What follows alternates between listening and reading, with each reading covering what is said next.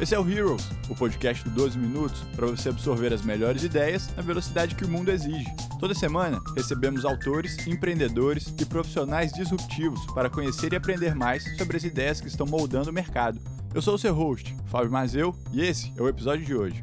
Fala pessoal, tudo bem? No episódio de hoje do Heroes, eu recebo o Vitor Peçanha. Ele é cofundador da Rock Content e autor do livro Obrigado pelo Marketing. No seu livro, o Peçanha ensina tudo o que você precisa saber para tirar do papel a sua estratégia de marketing digital. Para conhecer mais sobre o processo de criação do livro, escute o primeiro episódio do Heroes, onde eu conversei com Peçanha sobre suas influências e como o livro ganhou vida. Hoje você vai ver os principais aprendizados de lançar um livro no Brasil, a jornada do Peçanha como palestrante, indo de 200 a 5 mil pessoas em suas palestras, e como a Universidade Rock Content está mudando a forma como as pessoas aprendem marketing digital. Aproveite o episódio.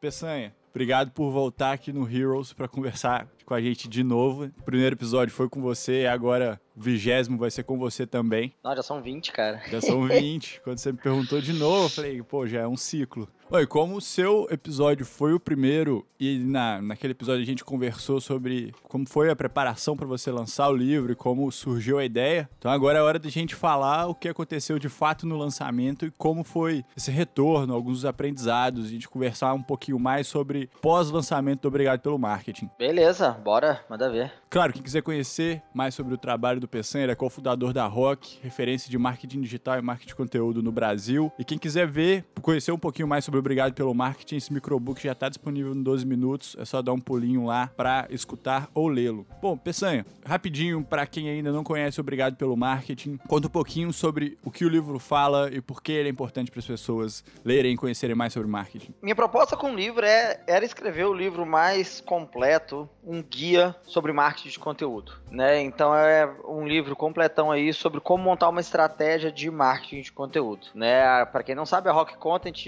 a gente fundou ela tem quatro anos e meio na premissa de que o conteúdo é hoje uma das melhores maneiras de se atrair clientes. O marketing tradicional ele hoje vai perdendo força, ele nunca vai deixar de existir, claro, mas hoje a luta não é só para quem tem mais dinheiro, mais verba na mídia. Então na internet você tem que gerar conteúdo atrativo, que vai fazer com que as pessoas te achem no Google, te achem nas redes sociais, compartilhem nas redes sociais, e a partir daí você tem toda uma metodologia para transformar essa audiência em clientes. É uma metodologia complexa, né? Não é só você escrever blog post, fazer vídeo no YouTube. Você tem que fazer o planejamento, você tem que qualificar as leads que estão chegando, né? Que são as pessoas que dão informação. Você tem que montar todo um, um mapeamento de por que, que está fazendo, para quem está fazendo e como você vai fazer. Então, esse livro mostra o que, que eu aprendi, né? Nesses quatro anos e meio, que nesses quatro anos e meio, Rock Content se tornou a maior empresa de marketing de conteúdo do Brasil, o maior blog de marketing digital do país é nosso, o maior, né? A gente tem a Universidade Rock Content, que é tipo a maior central de ensino de marketing também do país, com sabe, 40 mil alunos. Então, assim, e como isso gera negócio para a empresa, né? Uma empresa que em quatro anos já estamos com 300 pessoas faturando aí mais de 10 milhões de dólares por ano. E minha ideia é mostrar assim: olha, foi o que eu fiz, tá aqui como que faz, aprenda, entendeu?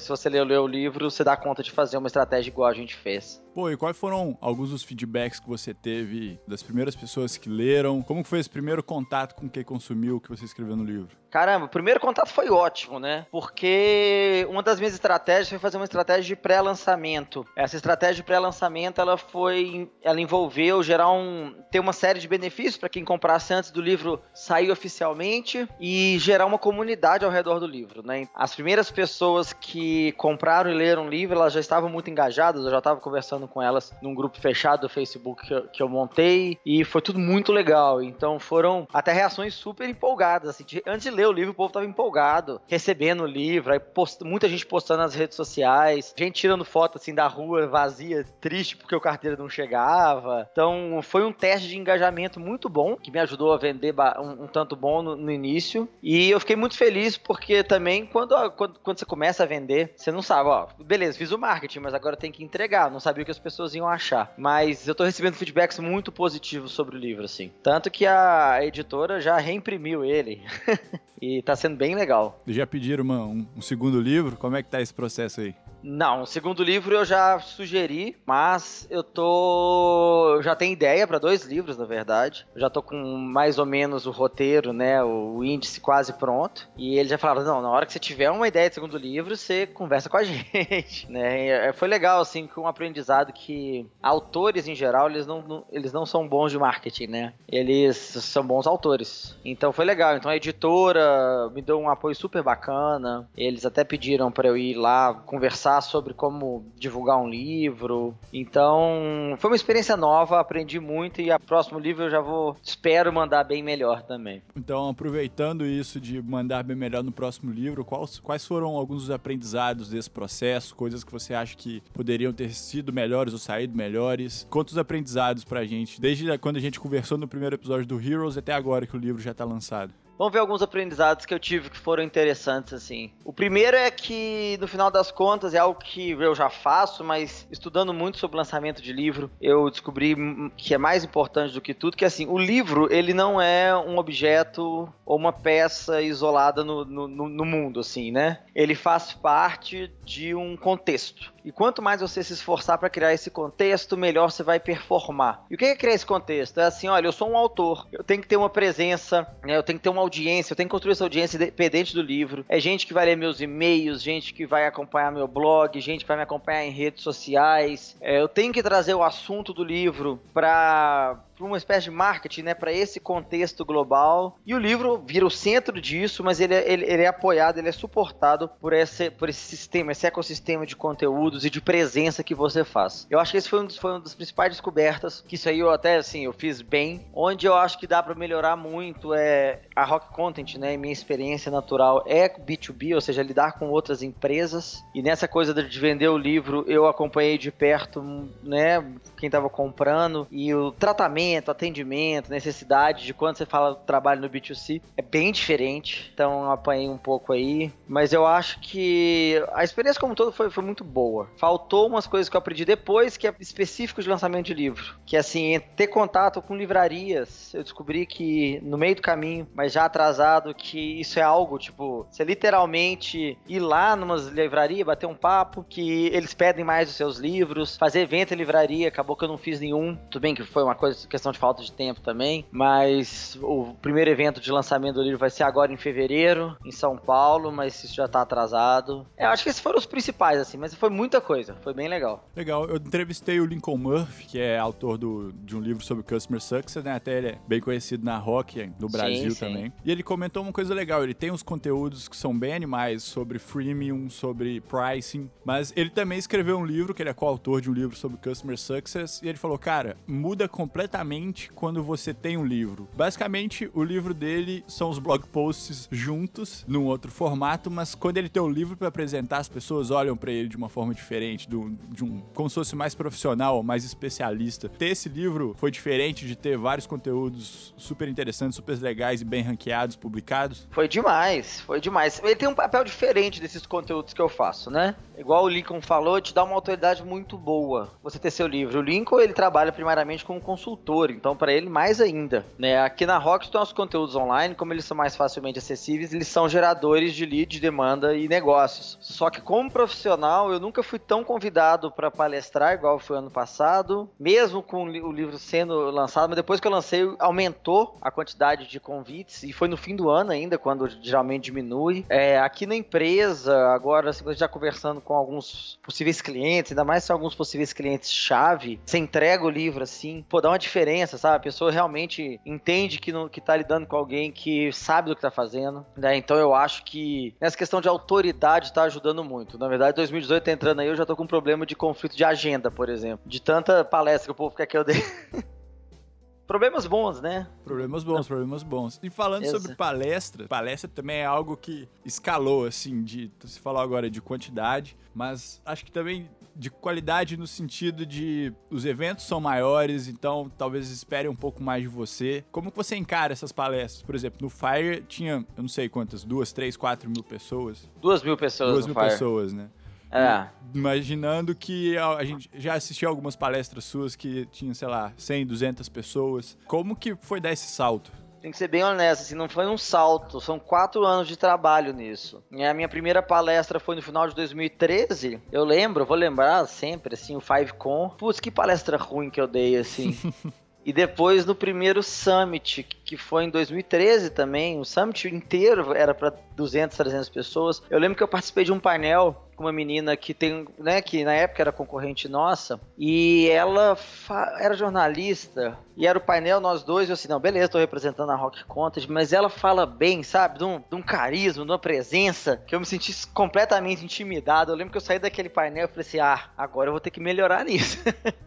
coloquei como desafio, assim, sabe? Porque eu falei, eu, eu, eu, subi no palco, meio que não era uma competição, mas você se compara com alguém muito melhor do que eu. Só que isso foi em 2013, desde então eu fui sempre treinando, melhorando e foi na prática mesmo. Então, apesar de eu ter palestrado muito em 2016, por exemplo, 2017 eu tive realmente te, teve momentos marcantes, assim, né? Que foi palestrar, foi palestrar em São Paulo para mais ou menos mil e poucas pessoas, mas foi, foi o dia que eu anunciei oficialmente o lançamento do meu livro. Eu fiquei até um pouco nervoso, foi legal. O Fire, que foi para duas mil pessoas, mas eu sou mineiro, né? Eu sou de Belo Horizonte, então tem algo particular em palestrar no Palácio das Artes, que é uma casa de espetáculo das mais tradicionais aqui da cidade. E eu acho que o auge mesmo foi no RD Summit, que aí sim, lá eu palestrei para 5 mil pessoas, auditório lotado, isso foi muito legal. Foi muito legal mesmo, assim. E, mas você vai acostumando, né? Igual eu falei, não é um salto. Se tivesse sido um salto, eu ia ter travado e não conseguir falar nada num palco para mais de mil pessoas. É, conta como aprendizado, né? De pouquinho em pouquinho você vai entendendo como que é aquela dinâmica e como funciona.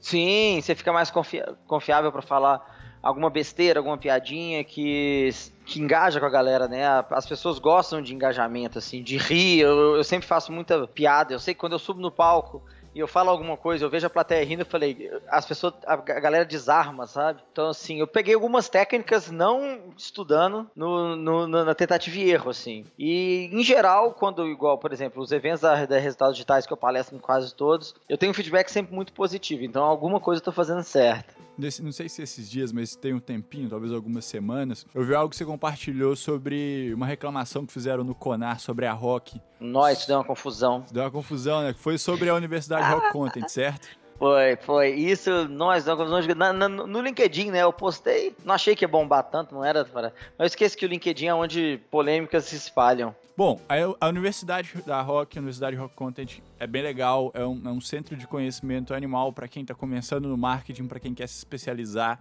Antes da gente entrar né, nessa, nessa treta do Conar, como que veio a ideia da, da Universidade da Rock? Qual está sendo o feedback que vocês estão recebendo sobre os cursos de lá? A Universidade da Rock, ela surgiu de um projeto meu, que era um projeto de ter uma certificação em marketing de conteúdo, que eu fiz, e foi um projeto quase pessoal mesmo, assim, né? Que, ó, era para Rock Content, mas na época, 2014, eu gravava de madrugada, é, fora do horário de trabalho, para lançar, e conseguir lançar, era só um curso. E esse curso deu um ótimo resultado, assim, ajudou muito a questão de, de autoridade, assim. A, no momento, mais do que o livro, por exemplo. Quando a gente viu que estava dando resultado e treinar profissionais para entender de marketing de conteúdo, não só ajuda com a nossa autoridade, mas também forma os futuros profissionais que podem contratar a empresa, a gente resolveu apostar mais e trouxemos aí uma equipe, agora a gente tem um profissional que fica por conta, e transformar aquela certificação, que era só uma certificação, no que virou a Universidade Rock Content, que hoje a gente está com oito ou nove cursos, sendo que três deles são gratuitos, e a gente cobra por eles, né, agora, por uma parte deles, porque até a gente tem um time cuidando, melhorou muito a qualidade do, do conteúdo, a curadoria, e assim, o resultado é muito bom é muito bom, porque a gente está formando novos profissionais, que o que é bom pra gente, e a gente que gosta cada vez mais da, da empresa, assim. E é o que eu falei no, né, nessa polêmica da treta do Conar, que é assim, no final das contas, hoje em dia, óbvio que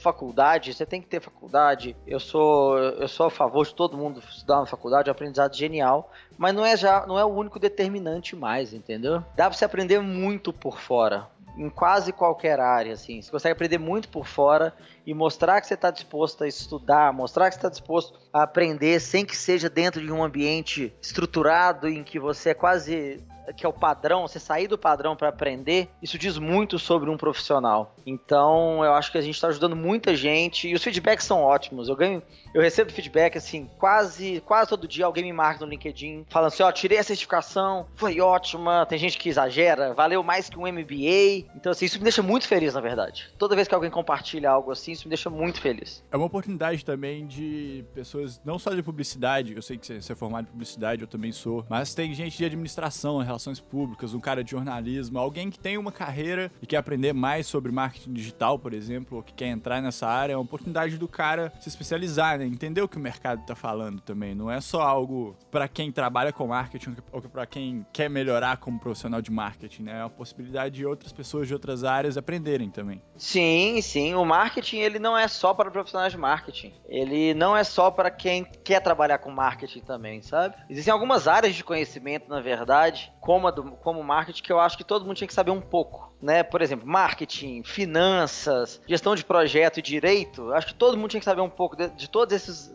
essas áreas. Você não precisa ser um advogado, mas você tem um entendimento de direito te ajuda demais. Você não precisa ser um administrador ou trabalhar diretamente com, com finanças, mas saber gerar, gerenciar din, dinheiro, saber entender de finanças te ajuda demais. E o marketing é a mesma coisa, te ajuda pessoalmente e profissionalmente, sabe? Legal, agora só faz um resumo do qual foi a treta do Conar, o que, que aconteceu e o que, que você respondeu naquele post do LinkedIn.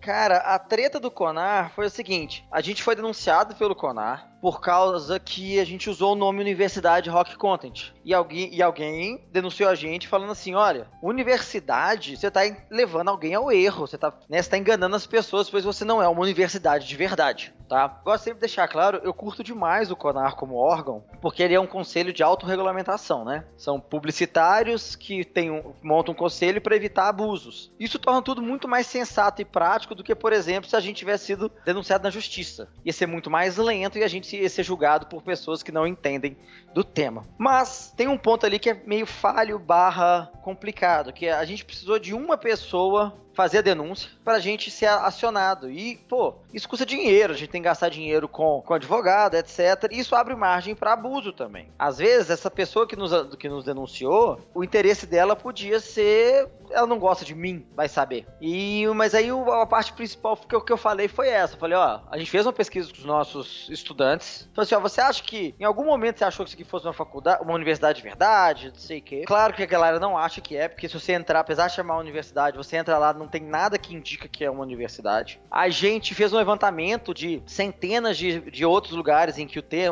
termos como universidade, academia, faculdade, etc., são usados com essa visão não acadêmica. E, óbvio, que não tentam enganar os outros. Então, assim, o que gerou polêmica foi que eu falei: olha, o cara é professor universitário, ele estava reclamando, pois ele acha que diminui o papel do professor universitário. Aí eu coloquei a minha opinião, que é a seguinte: o que diminui o papel do professor universitário é um professor universitário que alcança um certo status, fala, sou professor universitário, e acha que isso é um status vitalício, que ele não tem que fazer mais nada, como se fosse o fim. Um bom professor universitário é aquele cara que tem que estudar sempre, aprender sempre, que os alunos vão pirar para ter aula lá. Porque se for só para conseguir títulos, você não vai chegar em lugar nenhum. Aí eu falei, então não adianta só fazer faculdade para ter o título. Você tem que ir além. O aprendizado é você, não é o título. O título vale cada vez menos em um ambiente em que você consegue aprender por fora. Aí a polêmica foi meio essa. Ah, mas você é contra a universidade? Eu falei, eu não sou contra a universidade. Não me entenda mal. Eu tô dizendo que eu sou contra alguém que acha que ter um diploma é o é o objetivo fim e dali sua vida tá garantida. Isso funcionava 20, 30 anos atrás. Hoje não tem mais dessa. O mundo anda muito rápido, né? Então, assim, parte da, parte da confusão foi essa. E outra parte que eu achei mais engraçada do que confusão foi o CONAR, ele é um órgão de, de propaganda. Então, é, ele tem alguns níveis de punição que ele pode dar para você. Não é nada legal, mas eles têm esse poder. Que é assim, eles podem, por exemplo, uma das coisas mais graves que eles podem fazer é conversar com um veículo de, de publicidade e tirar sua propaganda propaganda do ar, pedir pro veículo remover essa propaganda. Eu falei, mas ok, não faz a menor diferença para mim, porque eu não uso veículo, é tudo inbound, né? Aí foi um comentário que eu falei, ó, Se precisar de uma ajuda minha aí, eu ajudo vocês a, a montar um, um sistema que leve em conta essa nova realidade, né? Boa, foi, foi uma boa discussão. Foi, foi. Eu fui muito xingado, mas a internet é isso aí. Mas muita gente também estava a meu favor. Eu acho legal, assim, vários pontos de vista, desde que você seja respeitoso com o outro, né? Claro, com certeza. A gente tá caminhando pro final aqui, mas teve um, a gente falando sobre LinkedIn, sobre como. O LinkedIn sempre foi uma rede mais focada pro lado profissional, pro business mesmo. Mas uhum. nos últimos anos, vai, essas discussões elas têm saído assim do Facebook, do Twitter, de outras redes sociais e ido pro LinkedIn. Como que você vê isso acontecendo dentro do LinkedIn e qual, como você acha que os profissionais que querem fazer networking, que querem seguir pessoas relevantes que formam opinião, como você acha que eles podem usar o LinkedIn para isso? Cara, o LinkedIn é uma rede, é uma, é uma rede social assim que está sendo muito útil para mim. É onde eu posto alguma, quando eu posto algo relevante, interessante, nesse caso polêmico, é onde eu tenho mais, mais engajamento e mais feedbacks interessantes. Óbvio, tudo que eu posto lá é relacionado ao mundo profissional. Eu não vou lá falar de coisas pessoais, né? Eu não vou lá falar de nada que não seja relacionado a trabalho carreira de alguma maneira. Então, assim, eu acho que qualquer profissional que queira se destacar, que queira ter algum, algum nível de reconhecimento, ele tem que estar no LinkedIn, tem que ser bom de escrever e tem que conseguir passar boas mensagens e escrever coisas legais em poucas palavras. Um dos meus problemas, é uma das minhas birras com o LinkedIn, é que ele tem um algoritmo que favorece textão. Tá textão? Textão. Entendeu? Sabe textão que você põe no corpo do, do Facebook, que você, em vez de você criar um blog post, você escreve um textão? Que é uma coisa polêmica, alguma coisa assim. Ele favorece muito isso, cara. Então, assim, eu acho isso extremamente negativo, porque a galera já viu que pra bombar lá, você tem que vir e escrever um textão. Um textão assim, olha. E tem gente que fala assim, gosta de puxar umas polêmicas, sabe? Meio que forçar na barra. Porque se você for lá escrever um blog post de duas mil palavras, uma coisa mais bem pensada, mais aprofundada, e publicar, é um link externo. Mesmo que esse blog post seja no LinkedIn Publishing, é um link externo. E parece que o LinkedIn diminui isso. Tanto que a galera usa umas gambiarra, tipo, olha, escreve a prévia do texto, em vez de pôr o link, põe o link no primeiro comentário, por exemplo. Eu acho que isso diminui muito a visibilidade, por exemplo, de conteúdos que poderiam ser muito mais úteis para alguém que está buscando conhecimento de formação profissional. Entendeu? Então, assim, o que, que eu faço hoje? Eu faço um mix de escrever textos grandes publicados no publishing ou no meu blog ou no meu blog e textos, assim, com sacadas mais rápidas, dicas rápidas na timeline do LinkedIn. E o que, que acontece quando você faz isso? Esses textos de sacadas mais rápidas, você escreve mais rapidamente e eles viralizam muito, um ou outro, né? Óbvio que nem todos. No que um desses viraliza, ele, ele tem uma, uma, um ciclo de vida muito curto. Daqui a pouco ninguém mais está vendo ele. Mas no que ele viraliza, você começa a ter mais acesso, mais seguidor, etc., esses seguidores começam a achar os seus blog posts, porque eles não têm um ciclo de vida curto, eles ficam lá no seu perfil. Então eu tenho picos de compartilhamento, acesso, etc., nesses textos da linha do tempo, que vão trazendo um crescimento lento, gradual, mas de, que eu acredito de um público mais qualificado ne, nesse repositório de conteúdo que eu vou criando mais lentamente, que são os blog posts. Então, assim, essa estratégia está funcionando bem para mim, assim. Bacana. Realmente é algo que eu tenho visto outras pessoas fazendo e que aparentemente dá, dá um retorno bem legal, né? Bom, peça, cara, brigadão por voltar aqui para fazer mais um episódio conversando com a gente aqui no Heroes, o podcast 12 minutos. Cara, fica à vontade para convidar todo mundo para te seguir nos perfis sociais, convidar a galera para conhecer mais sobre o seu livro, quem quiser conferir o microbook tem no 12 minutos e também comprar o livro. Cara, fica à vontade, manda bala. É isso aí, gente. Então, meu livro, Obrigado pelo Marketing, você, pode, você acha nas melhores livrarias, né? Online, tem na Saraiva, tem na Amazon, tem na Cultura, tem nos, em quase todos os lugares. Se você quiser aprender sobre marketing de conteúdo, eu sou tendencioso, mas eu vou falar que é é um dos melhores livros do país, porque tem, tem poucos também, mas esse aí é uma experiência única minha. Se quiser saber se eu falo muito nas redes sociais sobre empreendedorismo, sou bem disponível também, então é só seguir Vitor Peçanha. Eu sou arroba Peçanha em qualquer rede social que você quiser, então não é difícil de achar, não. Qualquer coisa, joga no Google que você me encontra também. Eu faço meu próprio SEO e. Mas eu foi um prazer, cara. É sempre um prazer falar aí com você. Eu que agradeço, meu cara. Obrigadão e até a próxima. Beleza, aquele abraço. Esse é o Heroes, o podcast do 12 Minutos. Se você ainda não faz parte do 12 Minutos, cadastre-se hoje gratuitamente e tenha acesso a centenas de títulos de não ficção, atualizados toda semana e feitos para você absorver todo o conteúdo em 12 minutos. Mude a sua vida com as melhores ideias do seu bolso. Conte para a gente o que você achou do episódio deixando um review no iTunes. Você também pode se inscrever no podcast através do SoundCloud ou do seu app preferido para Android. E se esse conteúdo for relevante para você, compartilhe. Até o próximo episódio.